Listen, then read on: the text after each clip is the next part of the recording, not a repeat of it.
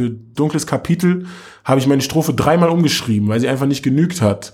Weil seine Strophe einfach so krass war, dass meine dagegen komplett grau aussah. Der Typ ist auf Augenhöhe die ganze Zeit so. Er kann sich auch mit jedem anderen deutschen Rapper locker messen. Wenn jemand das über dich sagt, darfst du dich geehrt fühlen. Wenn es von Megalo kommt, einem der besten Rapper des Landes, noch ein bisschen mehr. Der Rapper, den er da lobt, heißt Musa. Die meisten haben von ihm wohl erst vor zwei Jahren gehört. Da war Musa auf zwei Songs von Megalos Regenmacher-Album, auf den Liedern Wohin und Oyoyo. Musa der Newcomer. Obwohl Newcomer kann man ihn eigentlich nicht nennen. Er war sogar schon auf Megalos Mixtape Number One Draft Pick und das kam vor 14 Jahren raus. Mit 17 habe ich angefangen, das erste Mal zu freestylen, so 16, 17. Ähm, auch um die Zeit rum, wo ich Mega kennengelernt habe, kurz davor, so ein Jahr davor oder so. Ein Kumpel hatte, hatte irgendwie Beats schon gemacht und äh, Bonnie, Christian Ster, äh, äh, Shoutout an ihn, der hat so Beats gemacht und äh, hat immer gesagt, ja, mach mal so ein bisschen, sing mal so bluesmäßig. Aber war zu der Zeit auch schon Deutsch-Rap-Fan auch. Ich fand es immer cool mit der deutschen Sprache irgendwie, so generell Sprache und so, aber ich fand es auch auf Deutsch ziemlich cool. Musa wird in Berlin geboren und wächst im Stadtteil Tiergarten auf. Seine Eltern studieren mit Stipendium in Berlin.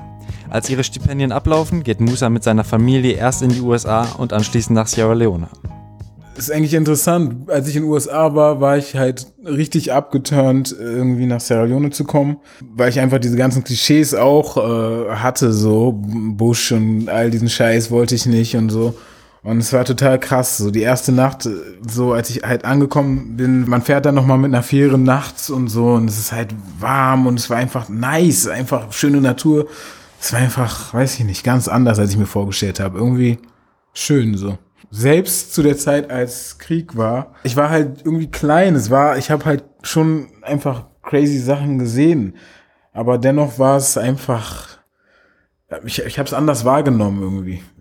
Auch bei der bei der Flucht oder so war ich jetzt nicht. Das, man hatte irgendwie keine Angst. Es war, äh, ich weiß auch nicht. Es hat was Magisches. Das Magische zieht Musa immer wieder nach Sierra Leone, denn als Kind ist er dort nur ein paar Monate.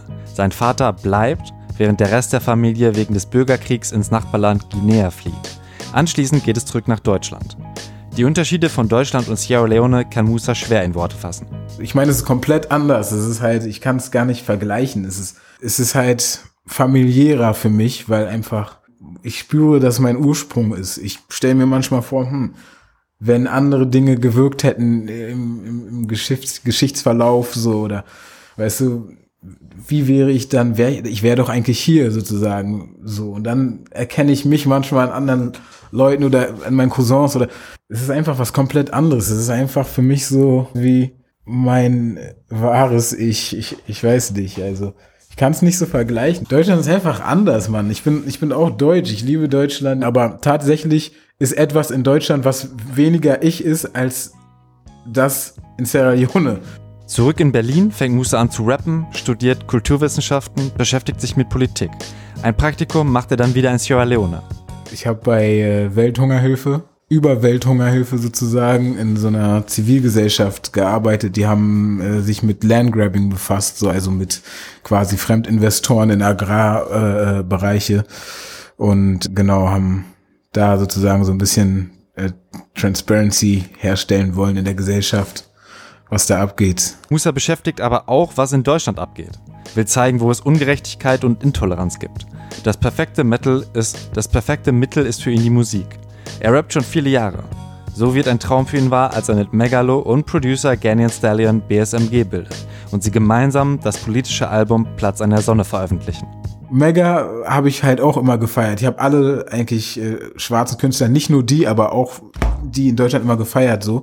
Und fand auch immer geil, wenn die sowas gemacht haben, so wie Afro damals, so wie Sammy damals, so Brothers Keepers. Und ich habe mir sowas eigentlich von Mega auch immer irgendwo gewünscht. Und ich selber war halt immer irgendwie so drauf. Und äh, ja, deswegen habe ich mir irgendwie schon immer gewünscht, äh, dass dass er das macht, aber auch selber immer gewünscht, selber zu machen. Und dementsprechend haben wir es jetzt zusammen gemacht und ich finde, es ist halt geil und es ist wichtig für uns auch als Schwarze hier so repräsentativ hoffe ich für auch alle Schwarzen. Ghanaian Stallion ist bei dem Projekt nicht nur Produzent, sondern ein guter Freund und seit ein paar Jahren Musas Mitbewohner. Laut Stallion hat Musa BSMG mit seiner Art stark geprägt. Musa hat ja für sich immer schon Texte geschrieben, auch schon vor Jahren war in seinen Texten immer diese Thematik, einfach immer diese Zerrissenheit, immer dieses dieser Kampf als dunkelhäutige Person in Deutschland immer wieder, immer wieder sich erklären zu müssen, immer wieder. Das hat uns alle dann auch irgendwie äh, inspiriert, sich noch mehr, sage ich auch mal, musikalisch zu öffnen und auch mega gerade dann musikalisch dahingehend oder textlich das auch nochmal anzupacken. Megalo, der selbst ein starker Texter ist, kämpft mit Musa um die besten Parts auf dem Album. Was gar nicht so einfach ist, denn Musas Flow ist innovativ.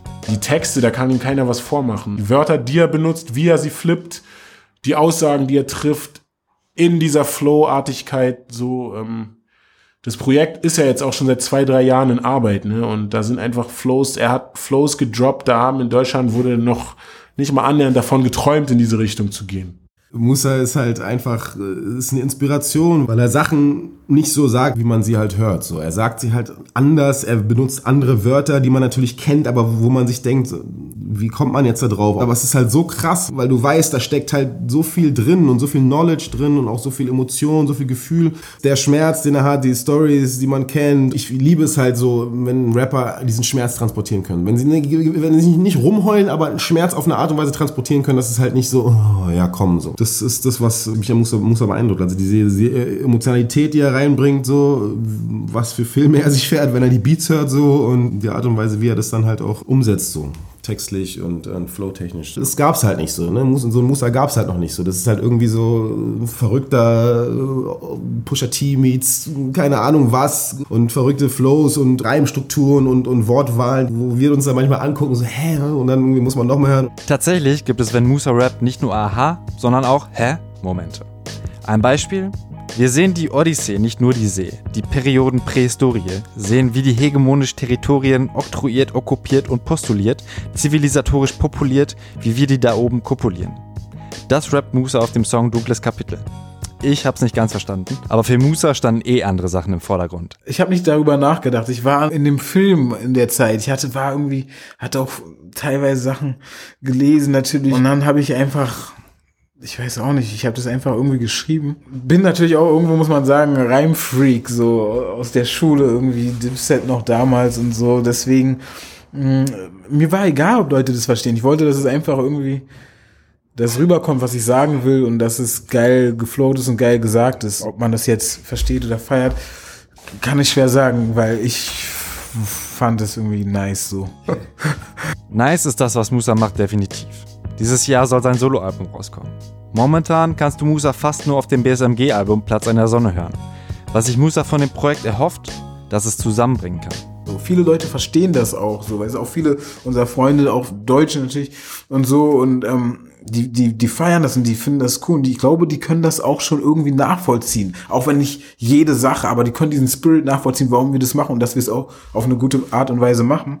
Und das hoffe ich so, dass so ein bisschen Anerkennung und, und, und, und, und ähm, also Anerkennung im Sinne von, was wir gesagt haben, wird anerkannt, wird nicht einfach nur so abgetan als Bullshit. Das wäre schon irgendwie geil, auf, auf so einer großen Demo irgendwie aufzutreten und, und zu sehen, ey, die Leute feiern das und das, man, man bewirkt irgendwie, dass, dass, dass mehr Leute dadurch in Deutschland zusammenstehen.